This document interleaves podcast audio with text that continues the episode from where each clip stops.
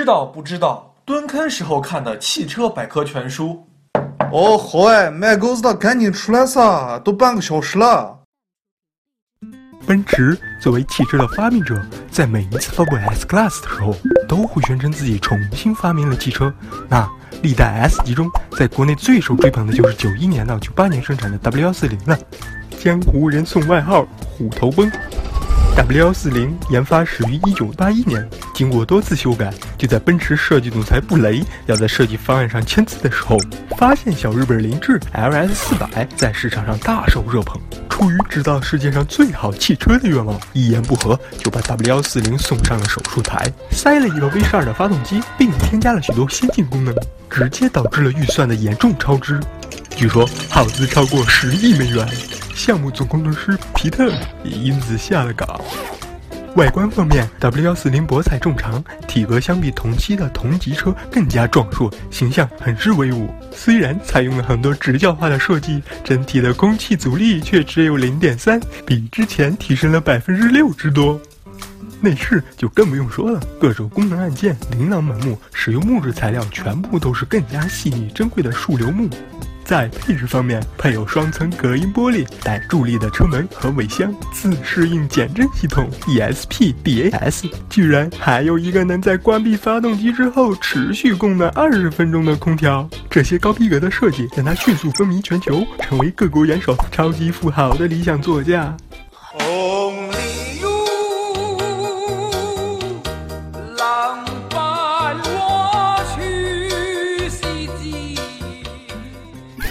八和 V 十二版本可以提供防弹车型。一九九六年，超级加长 Pro 版车型也在这一代 W 幺四零上回归，距离上一代停售已经时隔十五年。在一九九七年，奔驰为教皇约翰保罗二世量身定制了加长的 S 五百 Landaulet，后排单座布局，以便人们可以清楚地看到坐在中央宝座上的教皇。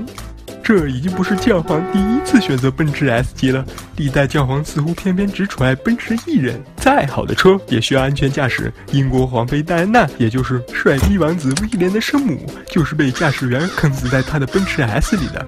这样的车在处于改革浪潮下的中国，必然会有大量的拥趸。当时国外的二手车是可以在国内港口买到的，我们经常可以看到大老式的人物穿着黑色风衣，系着白围巾，提着一箱现金，在海风中瑟瑟发抖，等候提车。也没办法，九四年以前正规渠道进口的 S 六百要三百万人民币。这这简直是天价！要知道，九三年国有企业职工人均年收入是三千五百三十二元，想要买这台车的话，需要不吃不喝攒上八百五十年。这样一台牛逼力的车，现在就停在我们的工厂里。庞大的身躯、高贵优雅的设计，让它成为了无数人的梦想。正是因为它极佳的舒适性和出众的大佬范儿，才奠定了国内坐奔驰、开宝马的观念。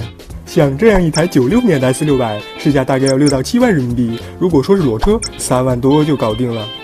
给想要拥有一台 W 幺四零的朋友们介绍一下：一九九一年到一九九四年之间的车属于前期款，以九二年的车为例，现在市场价三万多，裸车也就是没有手续的，只要一万出头。一九九五年到一九九八年，后期款的转向灯采用了透明玻璃，车尾使用了 S 级跑车的造型。后期改款后，还加入了刹车辅助和 ESP 等配置。以九八年为例，现在市场价大概要八万左右，裸车也得需要三到四万元。不过买之前可要想好，光这台 V 十二的发动机，机油就要喝十升，想要伺候好它，除了真爱，还真需要点资金池深度。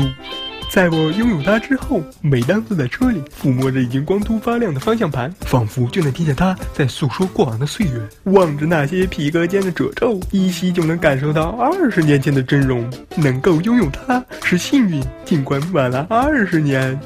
就在前段时间，广东举办了一次 W 幺四零车友聚会，出席的人都是广东地区老炮级的人物，三十多位车主带来一百多台车，哇，这这场面难以想象。